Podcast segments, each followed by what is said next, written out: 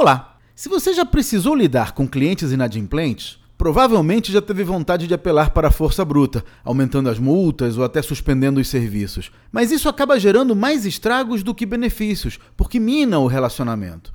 A boa notícia é que existem formas bem mais suaves e muito menos hostis de resolver o problema. Uma delas, por exemplo, é demonstrar ao cliente que você conhece o histórico dele.